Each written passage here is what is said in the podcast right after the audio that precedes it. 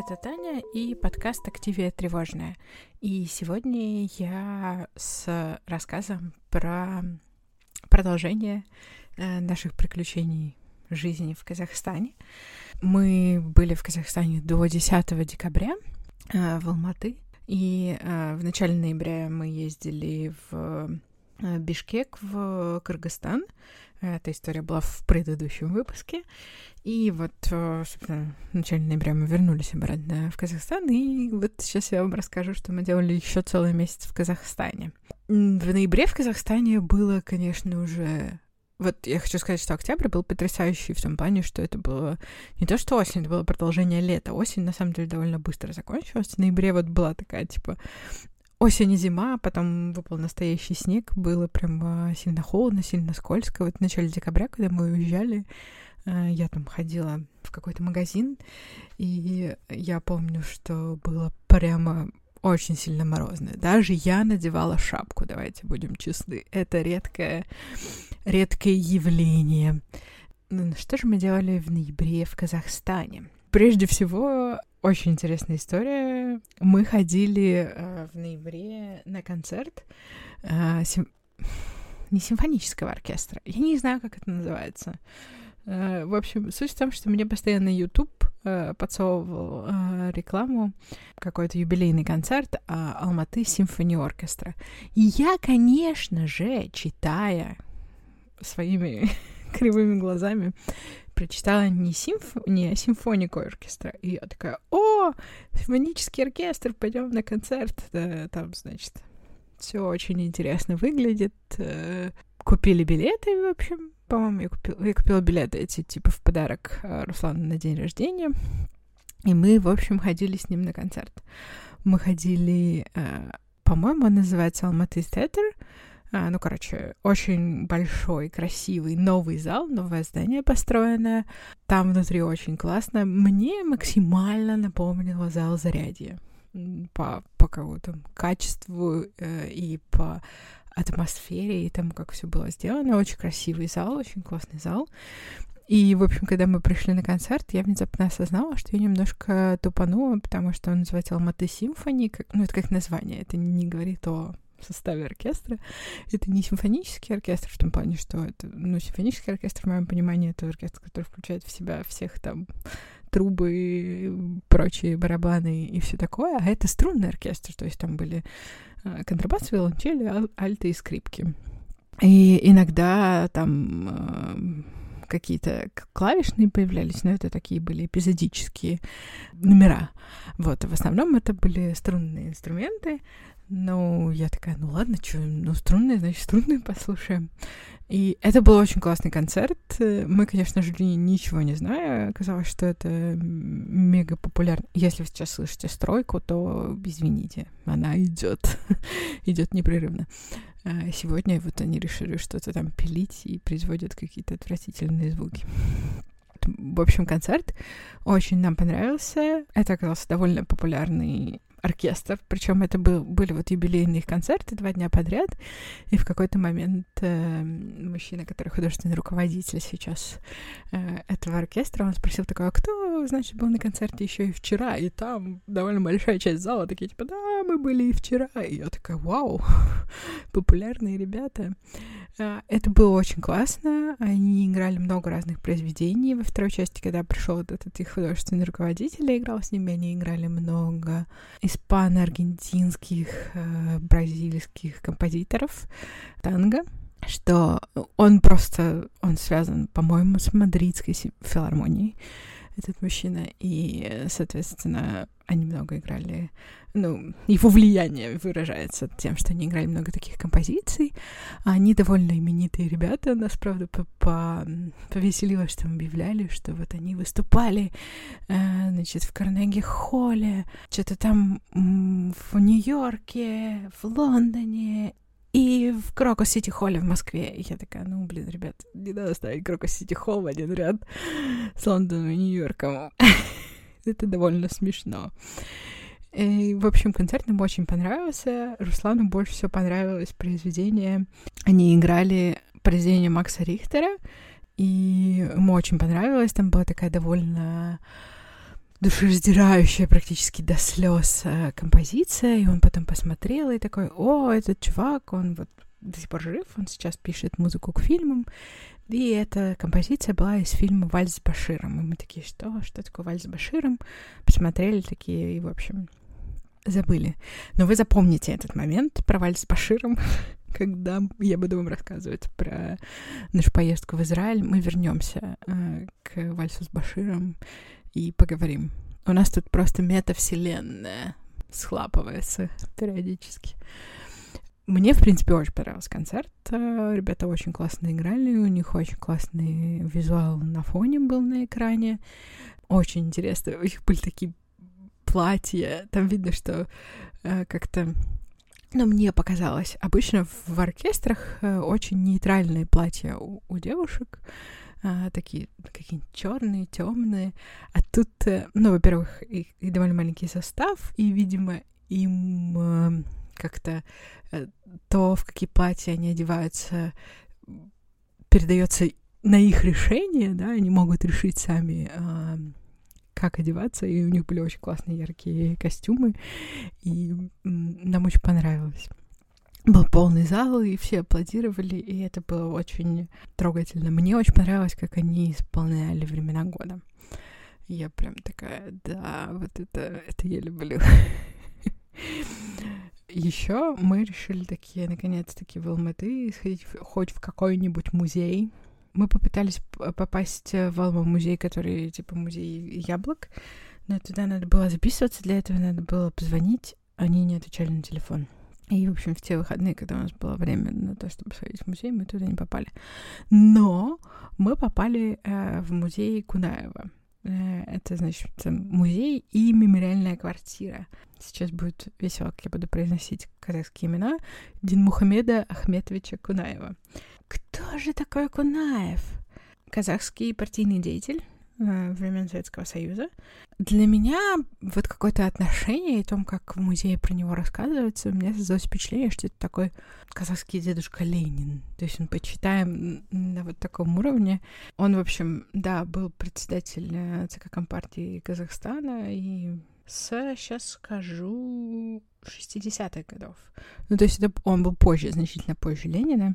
Отношение какое-то к нему, оно э, такое вот мне показалось. И в музее там очень много рассказывается про его жизнь, про его родителей. Он родился в городе Верный, так раньше называлась Алматы.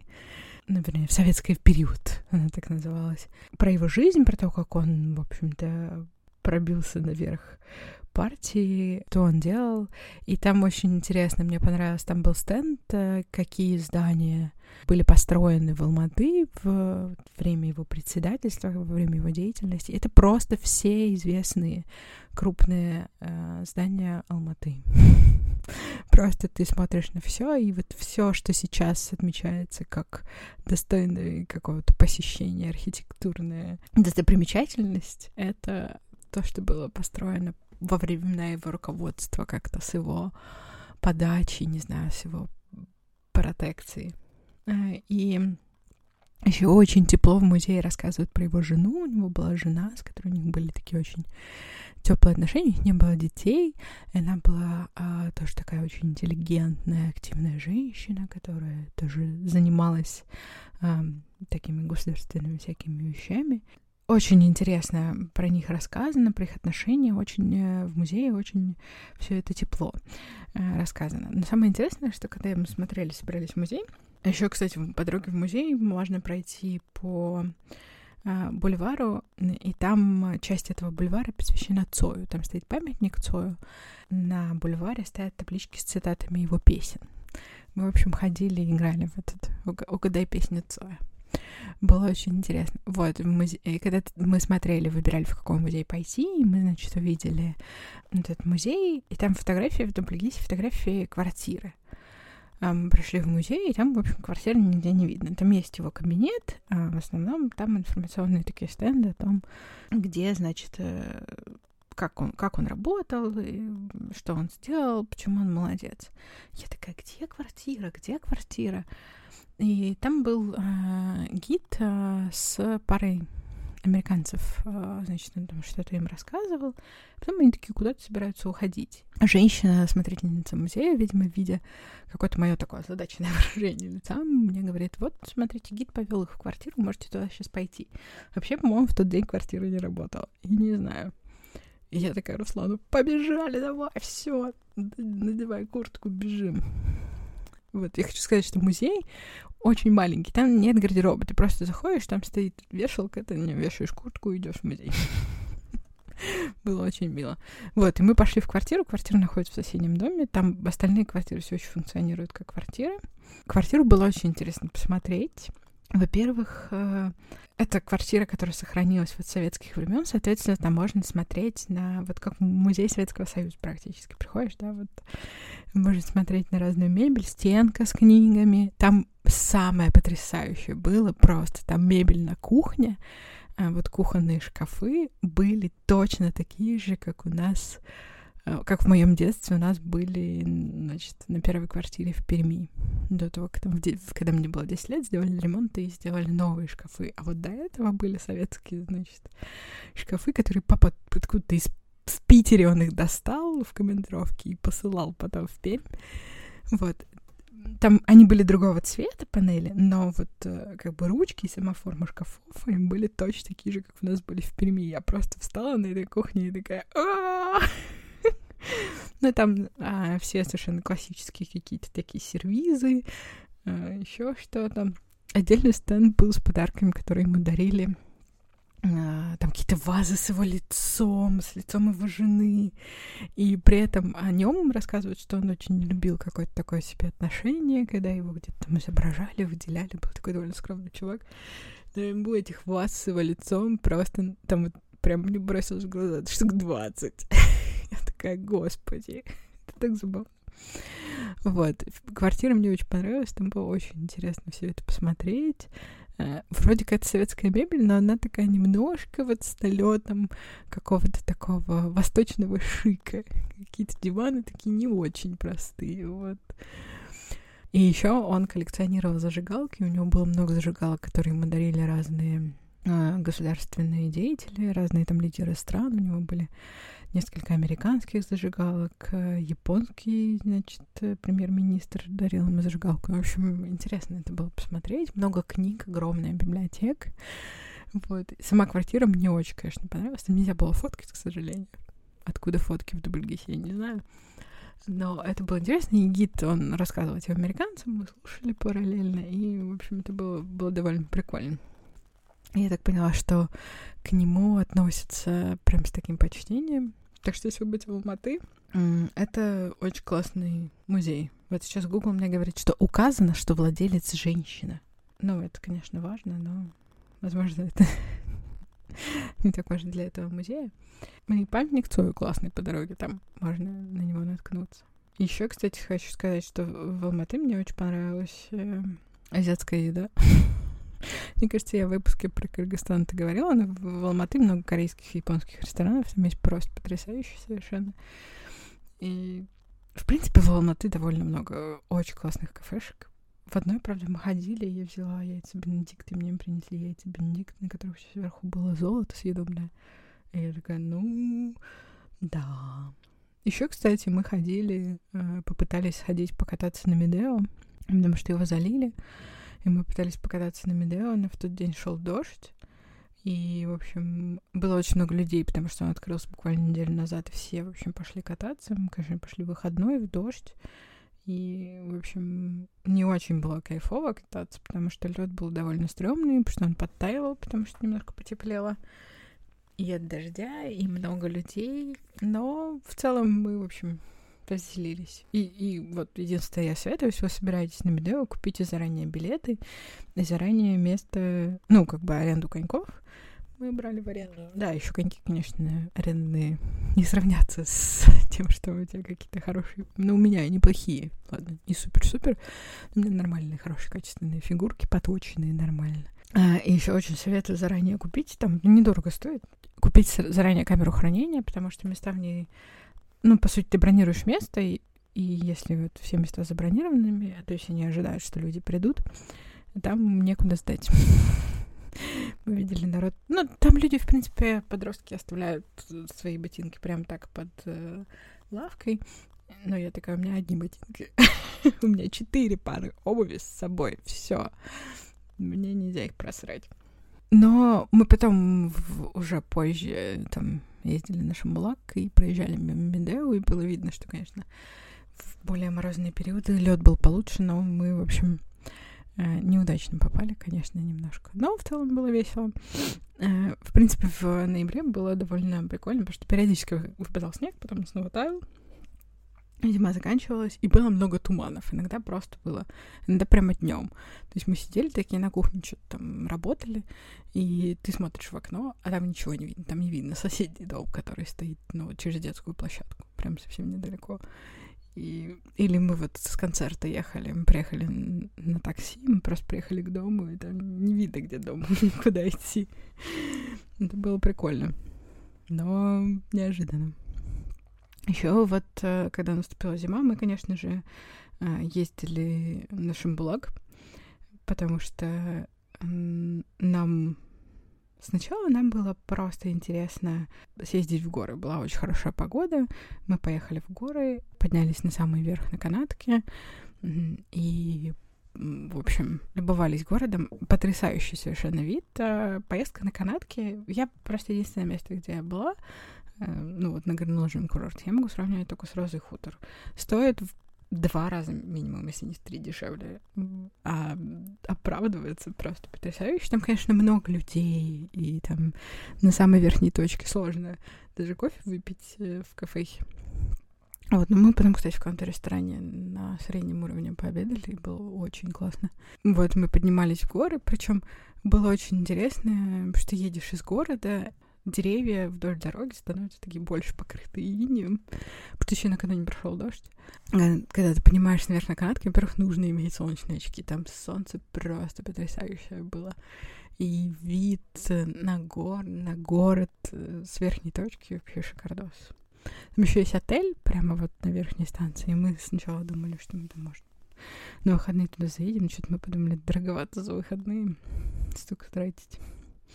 Иногда на нас э, нападает желание экономить деньги. Нападает внезапно. В самые странные моменты, на мой взгляд. И второй раз мы решили уже, что мы поедем э, на Шамбулак э, кататься. Решили, что возьмем, значит, вещи в прокат поедем кататься. Но тут у нас случилось... Но тут у нас случилась небольшая проблема потому что э, прокат, в общем-то, из-за того, что много-много приезжих в этом году, прокат немножечко не справлялся. в том плане, что в прокате закончилась одежда. У них была только одежда размера XL, которая оказалась велика Руслану, конечно же, и мала мне. Но это, видимо, китайский XL, потому что все мы знаем знаменитые китайские размеры. Ну, в общем, э, да, с одеждой случился э, вообще супер промах. Причем они еще такие, как бы, если бы это были супер классные штаны. Они еще порванные были.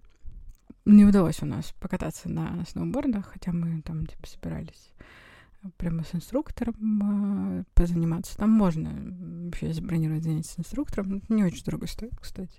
Опять же, я сравниваю только с Сочи. По сравнению с Сочи стоит вообще копейки. Ну, не копейки, но дешево. Ладно. не могу принять казахов. Вот. В общем, покататься нам не удалось, зато в книге жалоб мы обнаружили потрясающую запись от... Э, я зачеркнула тут имя и фамилию. А, нет, тут Иван Михайлович. Иван Михайлович э, пишет, что он катался целый день. И пишет, прошу администраторов Шамбулака разобраться с радио Шамбулак. В течение дня по радио включают песни афроамериканских рэперов, в песнях которых присутствует ненормативная лексика.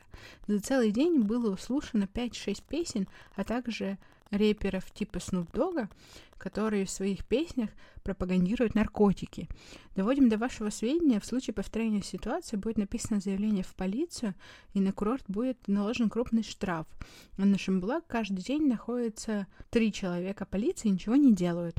Рекомендую забить плейлист 70-ми, 80-ми и 90-ми, проблем не будет. Вот. Э, хочется сказать Ивану Михайловичу, что 70-е, 80-е и 90-е тоже много чего в песнях пропагандировали. Если бы он знал смысла некоторых песен групп 70-х, 80-х, он бы удивился, сколько там секса.